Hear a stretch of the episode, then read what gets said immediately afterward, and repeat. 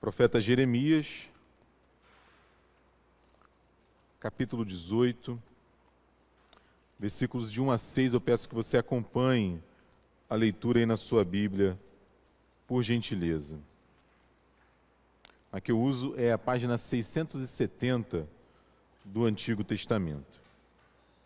Diz assim a palavra do Senhor. Todo mundo achou? Tranquilo? Palavra do Senhor que veio a Jeremias, dizendo: Dispõe-te e desce à casa do oleiro, e lá ouvirás as minhas palavras. Descia à casa do oleiro, e eis que ele estava entregue à sua obra sobre as rodas. Como o vaso que o oleiro fazia de barro se lhe estragou na mão, tornou a fazer dele outro vaso, segundo bem lhe pareceu. Então veio a mim a palavra do Senhor: Não poderei eu fazer de vós como fez este oleiro, ó casa de Israel? Diz o Senhor: Eis que, como barro na mão do oleiro, assim sois vós na minha mão, ó casa de Israel. Vamos orar? Pai, fala ao nosso coração através da tua palavra. Ajuda-nos a entender essa imagem poderosa do oleiro trabalhando no barro e a perceber, Pai, como o Senhor quer trabalhar nas nossas vidas também. Fala conosco, é como nós oramos agradecidos em nome de Jesus. Amém, Senhor. Eu quero fazer aqui uma confissão, né? Uma confissão. Quero começar aqui fazendo uma confissão. Gente, pensa numa pessoa ruim de trabalho manual. Pensa, pessoa ruim, né? Se identificou, Letícia? Né? Sou eu, sou eu. Trabalho manual, eu sou uma negação. Né? Para trocar uma lâmpada é difícil. É, trocar uma lâmpada, trocar uma tomada. A Bianca está sempre lá, ela, já, já, ela sabia que ela já ia olhar meio torto assim. Sempre demora, sempre eu fico. Consertar o varal, o negócio do varal que sai, que só. Aquilo ali é um filme de terror. Eu sou muito enrolado com aquilo. Demora, um negócio que às vezes leva 15 minutos, 5 minutos. Eu fico uma tarde, eu fico perturbando o Renan. Né, que o Renan é bom, meu irmão. Eu falo, estou esperando você vir. Quando você vir, a gente conserta aqui tudo que tem que consertar. Diferente de outros irmãos, né? Aqui na igreja, por exemplo, tem o, o diácono Jorge, o diácono Tiago, o diácono Eduardo, o presbítero Fábio Aragão, o presbítero Célio, uma galera que é boa aí dos serviços manuais, né? Agora, o fato de eu ser ruim, péssimo, terrível, né? não quer dizer que eu não possa admirar. Né? Então quer dizer que eu não possa admirar. E eu admiro, de fato, como é que Deus abençoa as pessoas com dons, com talentos, com capacidades para trabalhar com os mais diversos materiais. A gente fica doido aqui na oficina, toda terça-feira nós temos a oficina Esther Nascimento. As senhoras vêm até aqui para poder fazer os trabalhos mais diversos. É uma brincadeira entre nós aqui, não é, Sara? Que eu, o reverendo Miguel, o reverendo Cid, nós somos os supervisores né, do crochê, do tricô, do, das pinturas e tal, que nada, não entendemos nada, em absoluto. Mas a gente gosta de tirar essa onda com elas. Né? E a gente admira, e a gente admira. Agora, tem uma galera que é muito interessante também e que eu gosto, que são aqueles que trabalham com as palavras. São os artesãos das palavras, vamos dizer assim. Aquele pessoal que sabe encaixar, né? Letícia está fazendo faculdade de letras, sabe muito bem do que, que a gente está falando. O pessoal que sabe encaixar a palavra na hora certa, no momento certo, no jeito certo. Tem um cantor que chama Jorge Camargo, e ele tem muitas músicas que a gente conhece, e uma delas que eu gosto muito chama Pastores de Palavras. E ele trabalha um pouco essa ideia do, do, do, artesanato com a palavra. Eu não vou cantar, não vou fazer essa maldade com você, claro, né? eu vou recitar, eu vou dizer. Ele diz assim: não é? a poesia de Pessoa, o Fernando Pessoa, ó, o poeta português, a sensibilidade de Drummond, o lirismo do Bandeira, nos visitam e tocam o coração. De fato, né? quando a gente ouve uma música bonita, um poema bonito, entra no nosso coração. Aí ele diz assim: é o refrão da música. Eles são pastores de palavras, verdadeiros mestres e artesãos que nos fazem ver o mundo nas asas da imaginação. Aí ele vai para a Bíblia.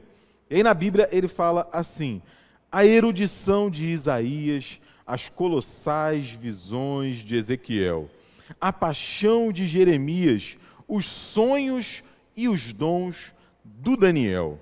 Eles são pastores de palavras. E é muito legal, porque o Jorge Camargo, ele tem razão. Né? Os Jeremias, os outros profetas, os autores bíblicos abençoam a nossa vida porque, inspirados por Deus, nos falam da parte do Senhor a sua palavra. E no texto que a gente leu aqui, esse famoso texto desse encontro do Jeremias com o olheiro, nós temos assim dois artistas se encontrando: né? o artista do barro e o artista das palavras.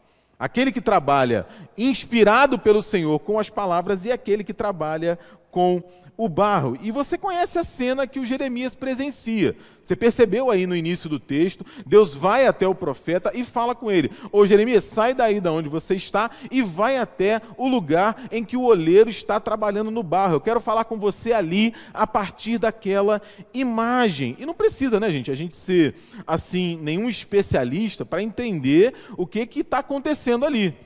Tem o barro, tem a água, tem a roda e tem o oleiro trabalhando. O barro retirado ali do lugar apropriado, limpo, posto sobre a roda, recebe a água que na quantidade certa, na medida certa, do jeito certo, é transforma aquela porção ali de, de barro, não é? Sem sentido, informe em algo que faça sentido, que traga utilidade, que tenha beleza. E vamos combinar, né, gente? Quanto mais habilidoso o artista, melhor é a obra, melhor vai ser o resultado daquilo que vai a, ah, ser produzido. E o que, que isso tem a ver comigo e com você? Por que, que Deus chama Jeremias para presenciar aquela cena tão prosaica? E desculpa, eu não sei em relação a você, é, certamente os mais jovens não devem ter essa lembrança, mas falou de barro, falou de roda, não é? já, eu já vejo gosto. Né? Eu já vejo o Ghost, já vejo a Demi Moore, já vejo o Patrick Swayze, na minha cabeça já toca aquela música famosa, é impressionante, é automático aquela cena do Patrick Swayze com a Demi Moore trabalhando ali no Ghost do outro lado da vida. Que, digamos assim, não é um filme muito heterodoxo teologicamente, né, Larissa? A Larissa tá rindo ali, mas é um clássico, né? Se tornou um clássico e aquela cena é emblemática deles trabalhando ali no barro. O que, que isso tem a ver com a gente. Se você ler o restante do capítulo ah, 18 do texto de, de, Jeremias, você vai perceber o que está acontecendo ali. Né? Deus está revelando para o Jeremias o que ele quer fazer no povo de Israel. Deus está falando para o Jeremias, para o profeta, o que ele quer fazer no povo dele. E claro, o que ele quer fazer comigo e com você hoje também. Você percebeu aí o versículo 6? O Jeremias faz uma indagação, perdão, Deus faz uma indagação para o Jeremias. O Jeremias, será que eu não posso fazer com o meu povo o que esse olheiro está fazendo com esse barro? Será que eu não tenho poder para isso? Será que eu não tenho capacidade para isso? E a gente precisa entender qual é o contexto, o que está acontecendo, por que, que Deus está falando isso. O Jeremias ele vive mais ou menos ali uns 600 anos antes de Jesus, e era uma época difícil para o povo de Israel. No geral, o povo havia incorrido assim de forma absurda na idolatria, abandonando a Deus, adorando outros deuses, tendo outros tipos de culto, caído na corrupção, fosse ela de ordem política, fosse ela de ordem religiosa. Você, vai, você sabe que na Bíblia tem um livro que chama Lamentações de Jeremias. E Jeremias lamenta exatamente o estado deteriorado da relação do povo com Deus, inclusive a queda para o império da Babilônia. O Jeremias ele é traído por outros sacerdotes, ou seja, supostos homens de Deus que na verdade não eram homens de Deus, estavam caindo na idolatria, na corrupção e, como consequência da idolatria e da corrupção, na imoralidade. Dá uma olhada não é, lá no livro de Jeremias que você vai ver isso ah, do início ao fim. Então, assim, não é sem motivo que Deus traz essa mensagem. É uma mensagem de restauração é uma mensagem de perdão, uma mensagem de recomeço, apesar do povo, apesar do pecado do povo, apesar da maldade do povo. É exatamente essa a ideia da imagem do oleiro. Assim como o oleiro podia recomeçar a sua obra, Deus, apesar de mim, apesar de você, pode recomeçar a história. E aqui eu quero começar a fazer algumas aplicações para a minha vida e para a sua. A primeira, mais rápida, depois uma um pouco mais extensa, é pensar. Gente, você já pensou nisso? Deus trabalhando na minha vida e na sua. Porque a gente sabe assim, né? não, o Espírito Santo habita em nós, o Espírito Santo nos conduz, nos orienta, mas não é só isso. O Espírito Santo está dentro de nós, ele age em nós. Agora, essa imagem do Deus Todo-Poderoso, Criador do universo, ocupado comigo e com você, é extraordinário. E não é uma imagem inédita na Bíblia. Isso já aconteceu antes. E é uma imagem famosa. Você vai se lembrar. No texto do Gênesis, o que, que Deus diz? Também disse Deus: façamos o homem a nossa imagem, conforme a nossa semelhança. Aí a palavra de Deus diz que ele toma do barro para fazer a mim e para fazer você, na figura do nosso pai Adão. Então, assim, do pó da terra, Deus cria o ser humano, ele se ocupa comigo e com você. E aí tem uma imagem fantástica nesse texto de Jeremias. Porque Jeremias está observando o trabalho do oleiro, e o oleiro, certamente ali com toda a sua atenção e seu cuidado, mas algo acontece. O que acontece? O vaso quebra. O vaso se parte na mão do olheiro. E essa é uma imagem interessante.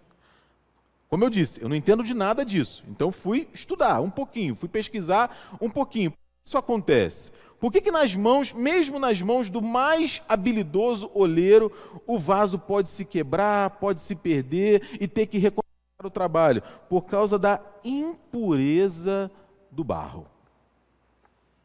A impureza do barro. Mesmo depois de escolhido, limpo, tratado, o barro ainda carrega algumas impurezas suas ali naturais, que pode ser uma pedrinha pequena, uma raiz, simplesmente uma parte que não foi amolecida o suficiente. Ou seja, por analogia, nós percebemos a força que o pecado tem nas nossas vidas.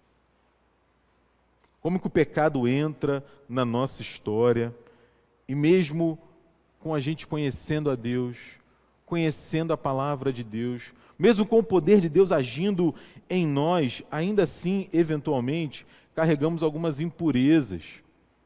E aí a gente precisa fazer algumas perguntas. Por exemplo, é, será que a gente tem percebido impurezas nas nossas vidas que devem ser tratadas diante de Deus?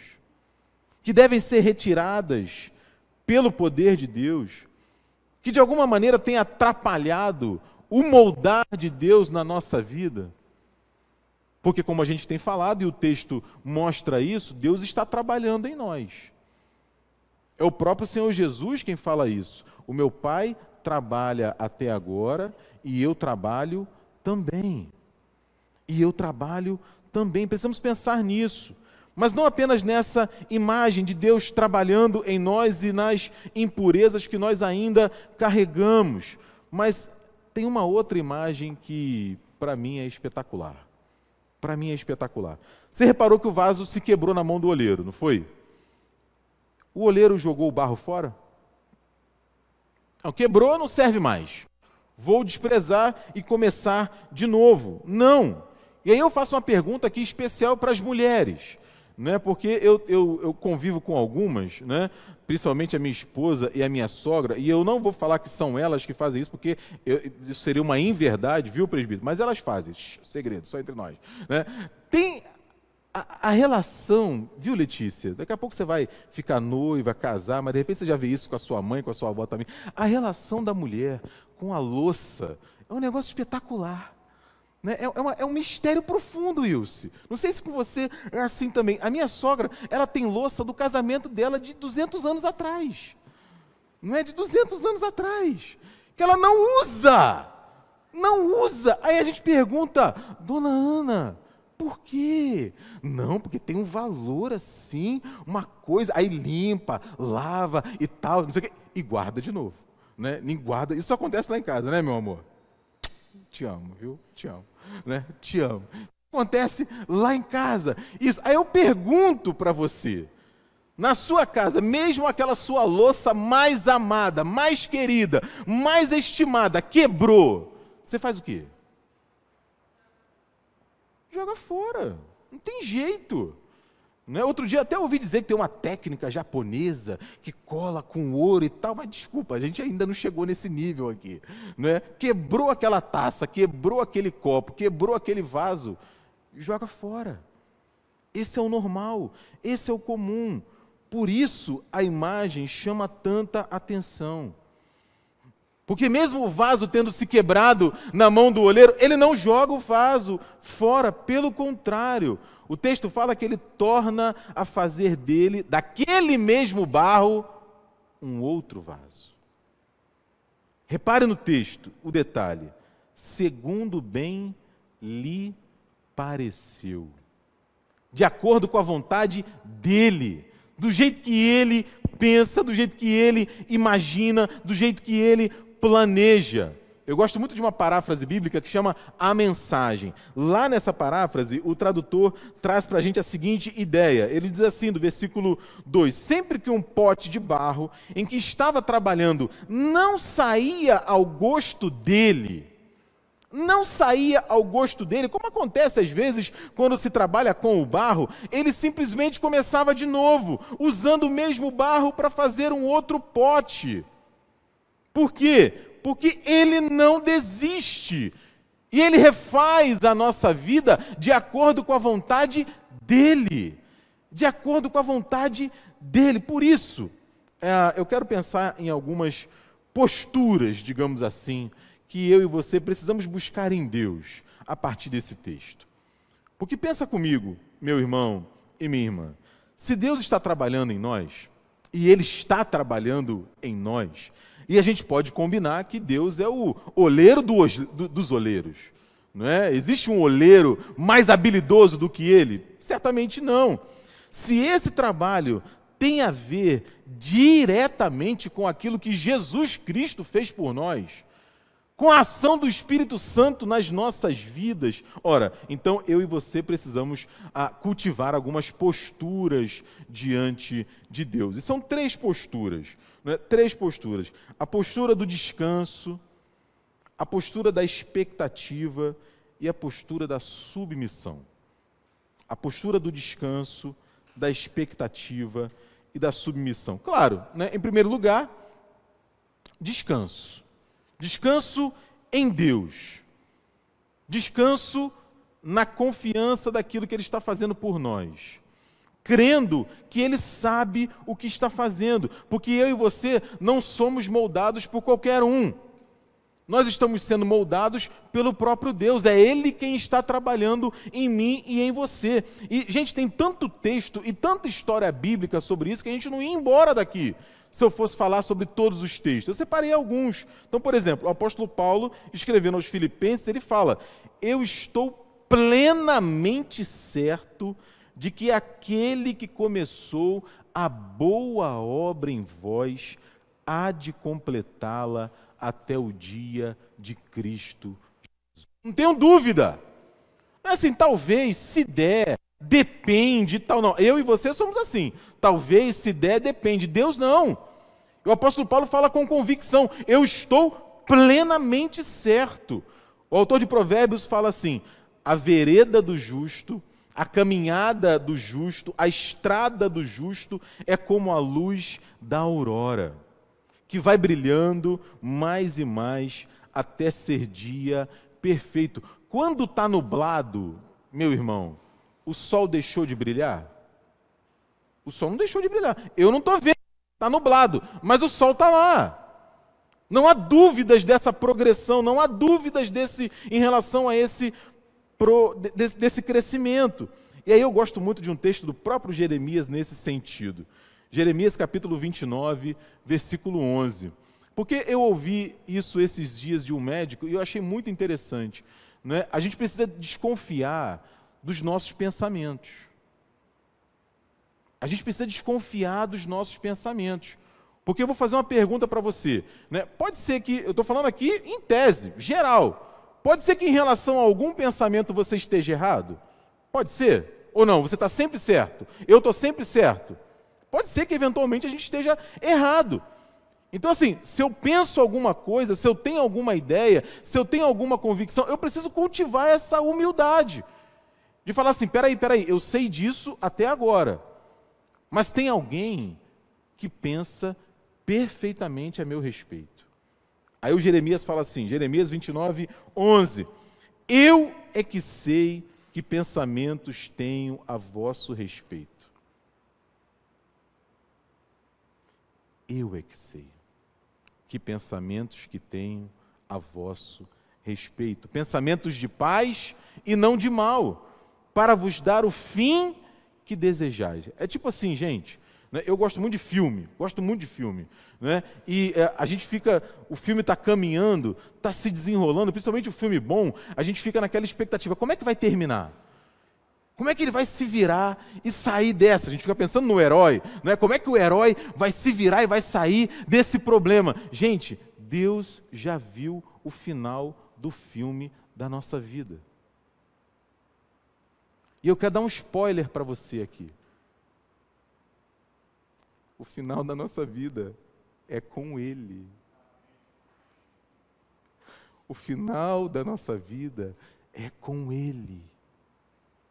Então, assim, a gente avança para o final da história, está escrito que o final da nossa vida é com Ele para a eternidade. O que a gente precisa é da força dele em nós para a gente passar pela nossa história que a gente ainda não conhece, mas que Ele conhece. Por isso, essa postura do descanso. Descansar nele, confiar que ele sabe o que ele está fazendo, porque ele é o oleiro por excelência. Por isso, se a decepção, se a frustração tem me desanimado de alguma maneira e o meu pensamento sobre a vida, o meu olhar sobre a vida tem sido um olhar desanimado, frustrado, eu não posso esquecer o que ele já fez por mim. Ele já morreu em meu lugar para me dar esse fim que ele planejou. Ele já ressuscitou. Ele já enviou o seu Espírito que habita em mim, que habita em você. Hoje nós vamos viver uma vez mais essa cena. Essa história que não apenas traz à nossa memória o que ele já fez por nós, mas nos abençoa e nos fortalece espiritualmente. Eu posso descansar. Veja o que Jesus diz nesse sentido. E por isso eu posso descansar.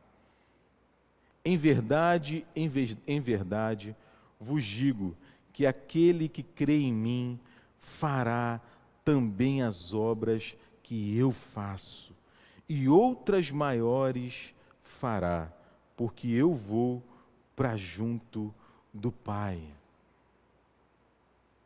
Deus ele quer agir na minha vida e na sua vida. Ele já tem agido nas nossas vidas. Então nós podemos descansar nele. Mas não apenas isso. Uma primeira postura é uma postura de descanso, de confiança. Né? Uma segunda postura é uma postura de expectativa. De expectativa. Não é? Claro, né? porque a gente precisa nutrir expectativa, precisa nutrir esperança. Não é? Quando a gente diz que alguém está desesperado, é uma palavra muito forte. Não é? Porque essencialmente desesperar é o quê? Perder a esperança. Então, assim, se Deus tem um para cada um de nós, se ele é o oleiro por excelência, podemos esperar nele. E aqui vale uma advertência, claro que vale uma advertência, não é? vale no mínimo um aviso. Não é? Essa expectativa envolve processos, envolve momentos difíceis, muitas vezes dolorosos. Mas são esses processos, são esses eventos na nossa vida que nos tornam quem nós somos hoje. Quando você olha para a sua história, tudo aquilo que você viveu de bom ou de ruim, e todos nós vivemos, nos tornou quem nós somos hoje. Nos tornou quem nós somos hoje. Né? O vaso quebrou, não quebrou? o vaso quebrou, uma coisa ruim, teve que recomeçar mas recomeçou. Eu sempre trago essa imagem comigo. Gosto, como eu falei, gosto muito de filme, gosto muito de filme de, de época, filme de ação, mas é muito comum nos filmes medievais, nos filmes de época, a imagem do ferreiro construindo espadas. Já viu? Né? E é muito interessante. Né? Como é que o ferreiro faz a espada? Ele pega ali aquela porção de aço, né, Lucas? Né? Aí faz um carinho. Né? Não, não, ele faz oh, assim, você é tão bonito você brilha tanto. Você não quer virar uma espada bonita, não? Ele vai conversando, não é assim, Sara? Ele vai conversando com a. Porque, tem, gente, tem que ser só no diálogo. É só no diálogo que as coisas funcionam.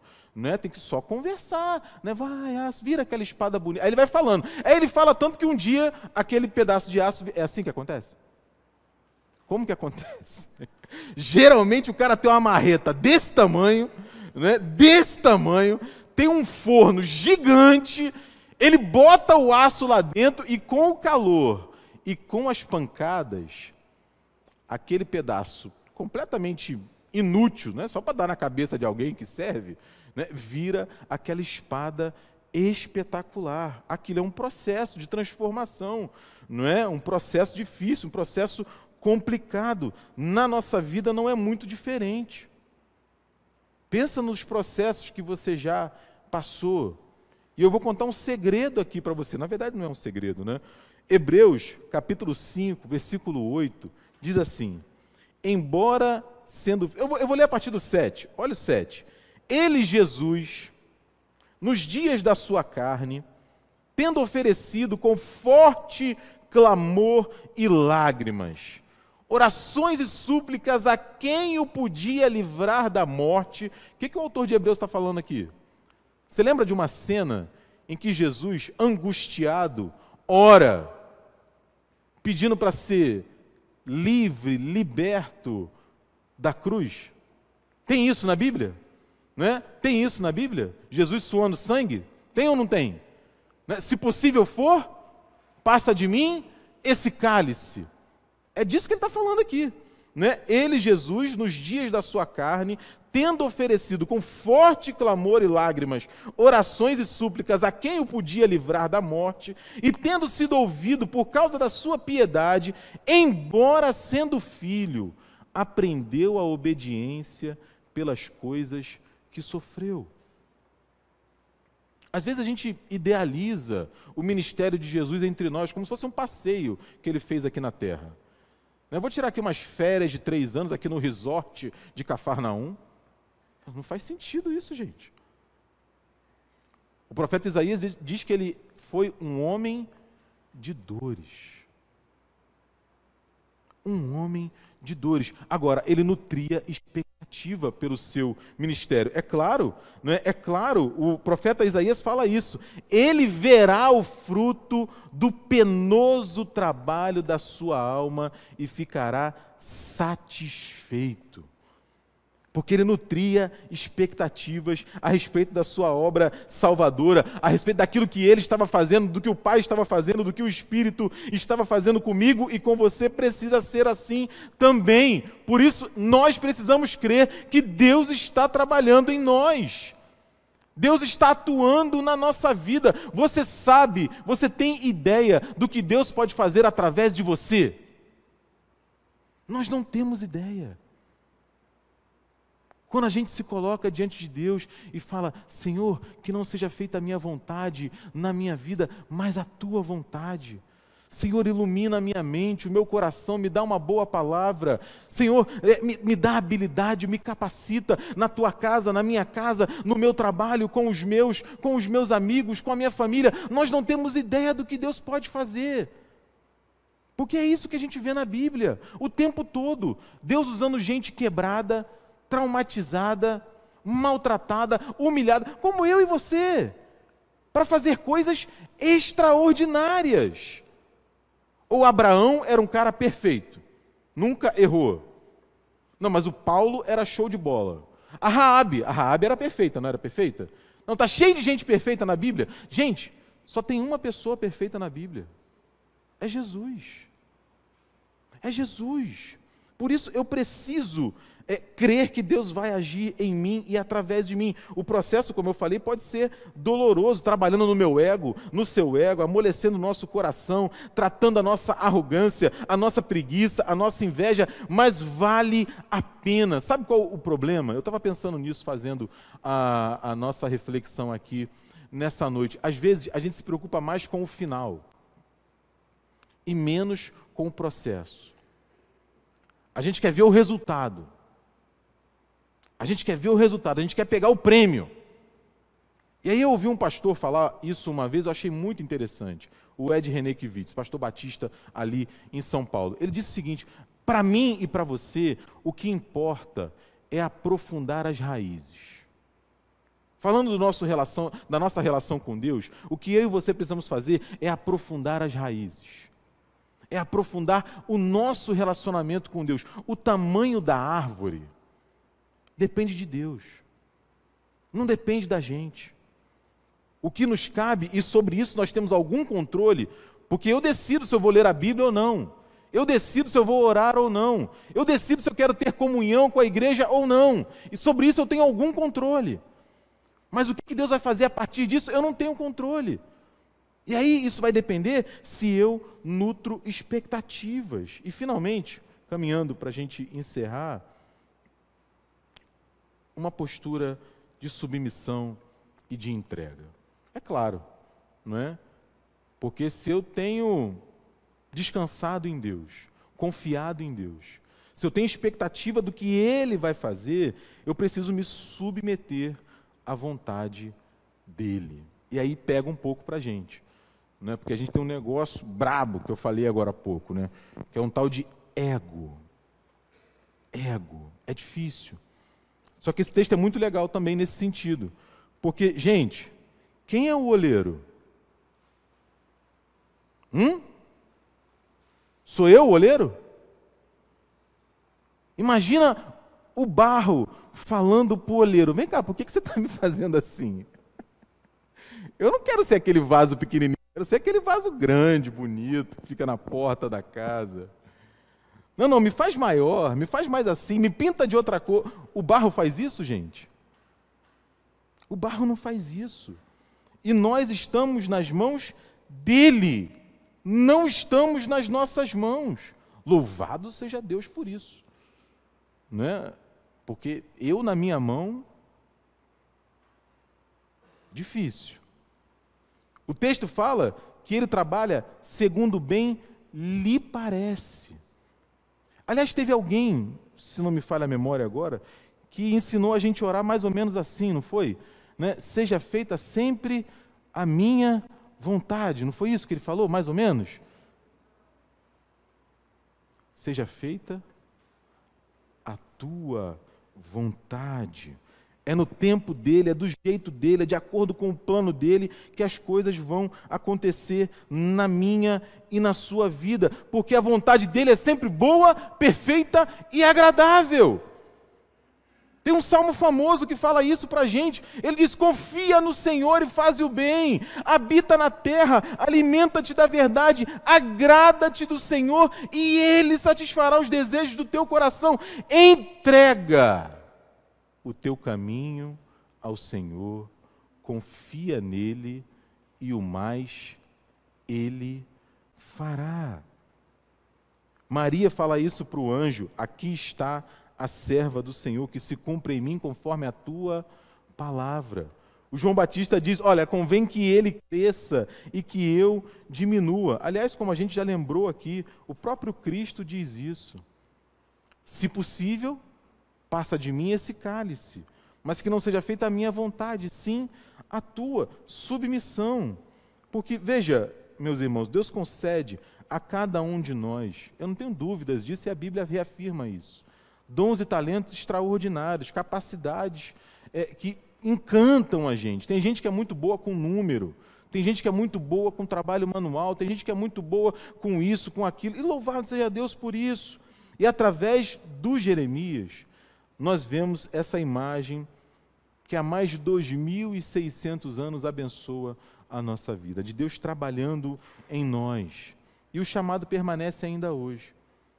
Nós cremos naquilo que Deus está fazendo e que Ele sabe o que está fazendo. Nós cremos que, mesmo quebrados, podemos ser refeitos pelo Senhor, que Ele sabe como tratar as nossas impurezas, Ele sabe como tratar o nosso pecado, porque o Filho dele já morreu na cruz por nós.